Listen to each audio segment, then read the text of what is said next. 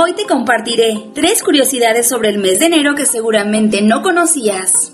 Número 1. Enero no siempre fue el primer mes del año. En el antiguo almanaque romano, enero era el undécimo mes del año y se le representaba con una cabeza de dos caras que simbolizaba la salida del sol por el este y la puesta del sol por el oeste. Número 2. El mes de los divorcios. Enero es el periodo del año en el que más solicitudes de divorcios existen. Esto tal vez se deba a que las parejas esperan a que finalicen las fechas navideñas para comenzar su separación y no afectar la convivencia familiar en un periodo tan especial y delicado. Y número 3. Enero es un mes de célebres cumpleaños. El actor de cine Nicolas Cage, el rockero Marilyn Manson y el activista político Martin Luther King son algunas celebridades que nacieron en enero. Además, también nacieron en este mes los futbolistas Luis Suárez y Eden Hazard. Para Fono Radio, Cristina Madrigal.